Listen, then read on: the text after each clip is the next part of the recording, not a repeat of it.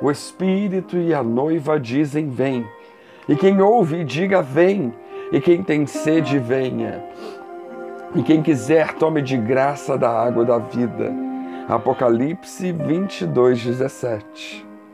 Essa passagem é a última menção do Espírito Santo nas Escrituras.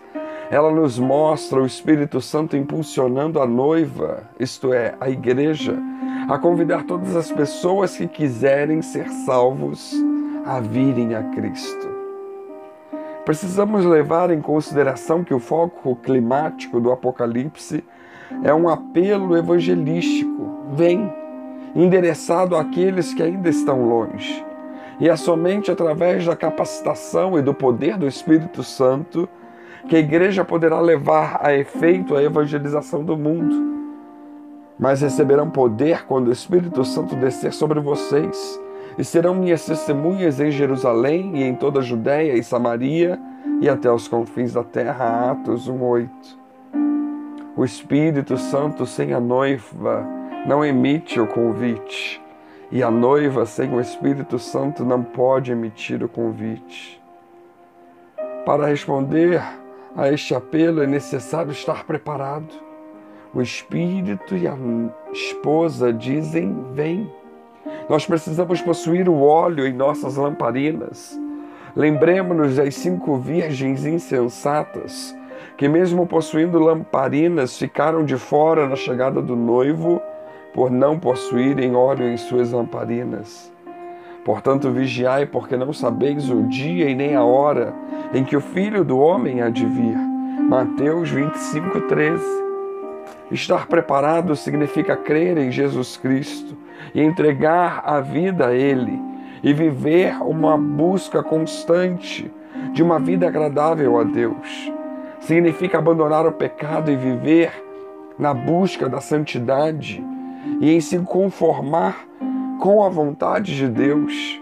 Pois Paulo nos diz em Romanos 12, 2: Não se amoldem ao padrão deste mundo, mas transformem-se pela renovação do vosso entendimento, para que sejam capazes de experimentar e comprovar a boa, agradável e perfeita vontade de Deus.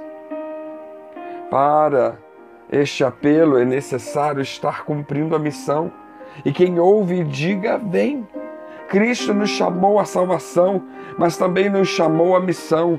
E depois de ser batizado, Jesus iniciou o seu ministério.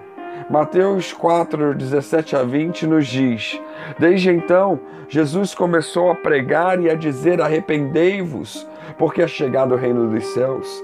E Jesus, andando junto ao mar da Galileia, viu a dois irmãos, Simão, chamado Pedro, e André, os quais lançavam as redes ao mar porque eram pescadores. E disse-lhes: Vinde após mim, eu vos farei pescadores de homens. E então eles, deixando logo as redes, seguiram-no. Há uma progressão aqui no chamado que Cristo nos faz e no alvo que Ele deseja que venhamos atingir. Primeiro é um chamado para abandonar o pecado e a velha vida, arrependei-vos. Segundo é um chamado a seguir a Jesus e ser discípulo, Vinde após mim. E terceiro é um chamado para a missão. E eu vos farei pescadores de homens. A missão precisa ser cumprida. Quem tem sede, venha, e quem quiser, tome de graça da água da vida. Há dezenas, centenas, milhares de pessoas morrendo sem a salvação e sem ouvir que Jesus Cristo é o Salvador. Muitas delas poderiam ser alcançadas se nós fizéssemos a nossa parte.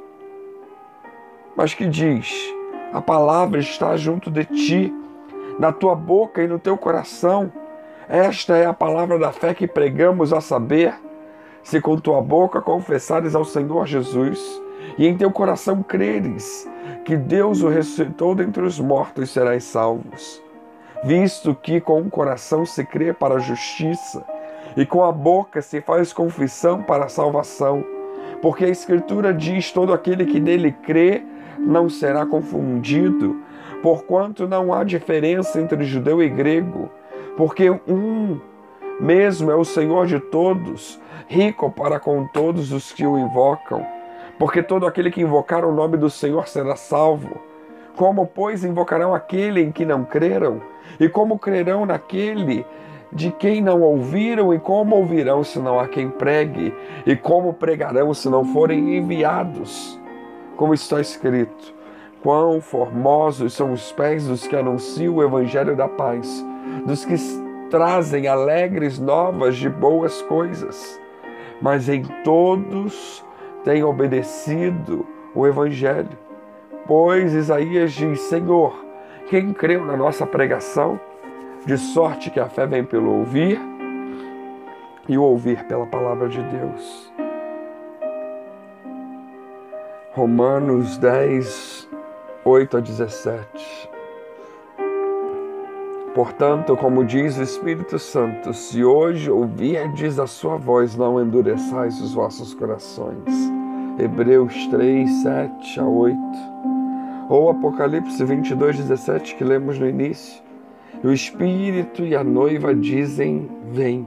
E quem ouve, diga: Vem. E quem tem sede, venha. E quem quiser, tome de graça da água da vida. Venhamos, digamos a outros para que venham. Cooperemos para que outros possam ir e fazer a obra para a qual Deus nos chamou e tem nos chamado a cumprir. Que Deus nos abençoe.